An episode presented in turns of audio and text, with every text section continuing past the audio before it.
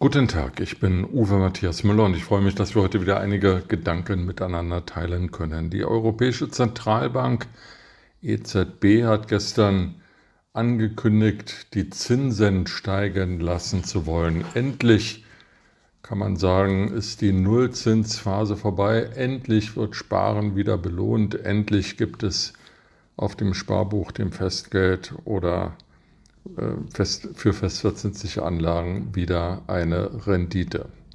Das ist die gute Nachricht für Sparer. Die schlechte Nachricht ist, dass mit der Zinserhöhung, der angekündigten Zinserhöhung der EZB einhergehen wird, dass äh, Kredite teurer werden, nicht nur für Staaten, zum Beispiel in Südeuropa, sondern auch für normale Menschen hier in Deutschland, die irgendetwas auf Pump kaufen wollen, zum Beispiel eine Immobilie. Und damit wird der Traum von der Immobilie neben steigenden Preisen noch für viele unerreichbarer, denn äh, wenn die Zinsen steigen, dann muss halt auch für Kredite mehr Geld bezahlt werden.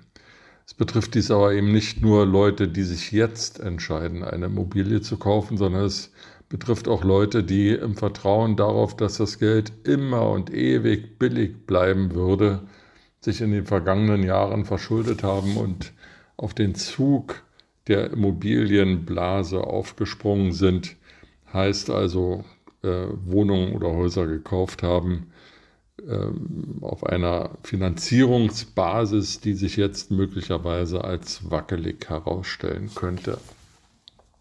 Es kommen durch die EZB-Entscheidung also weitere Unsicherheiten auf uns zu. Und dennoch ist es richtig, dass die EZB nun endlich mal die Zinsen steigen lässt, denn die Inflation nicht nur in Deutschland, sondern im gesamten Euroraum mit um die 8 Prozent ist extrem hoch und es gibt viele Experten, die sagen, dass das Ende der Fahnenstange da noch nicht erreicht sei. Die Inflation könnte weiter steigen und sie könnte auch für längere Zeit so hoch bleiben. Das merken all die Menschen, die im Supermarkt an der Kasse stehen und sich Butter, Milch, Öl oder was auch immer kaufen.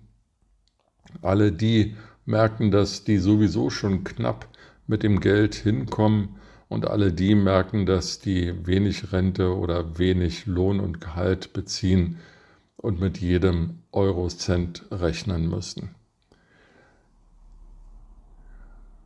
Es ist äh, eine schwierige Situation, eine zusätzliche Irritation, die auf die Menschen zukommt, neben dem Krieg in der Ukraine, mit all den vielen Fragen, die sich damit im Zusammenhang stellen, neben der Frage der äh, Klimarettung, die ja auch wieder Geld erfordert, zum Beispiel wenn die Heizung umgestellt werden muss, mit allen anderen Themen, die einhergehen, scheint es so zu sein, dass die 20er Jahre dieses Jahrhunderts für unser Land, für unsere Gesellschaft, für die Europäische Union schwierige Jahre des Umbruchs werden. Und es wird starker Nerven bedürfen, um das alles auszuhalten und richtig einzuordnen und nicht irre zu werden an den Entscheidungen, die in Berlin oder in Brüssel getroffen werden. Nun, gestern war schon mal ein wichtiger Schritt. Die EZB hat Zinserhöhungen angekündigt. Sie hat dies sehr spät getan. Viele andere große Notenbanken haben das vor ihr getan. Und die Auswirkungen, die diese Entscheidung gestern hatte, die werden wir erst in einigen Monaten richtig einordnen können. Ich fürchte aber, auch aus dieser Entscheidung kommt nicht viel Gutes hervor. Mit diesen Gedanken in den Tag wünsche ich Ihnen eine gute Zeit und freue mich, wenn wir uns bald wieder hören.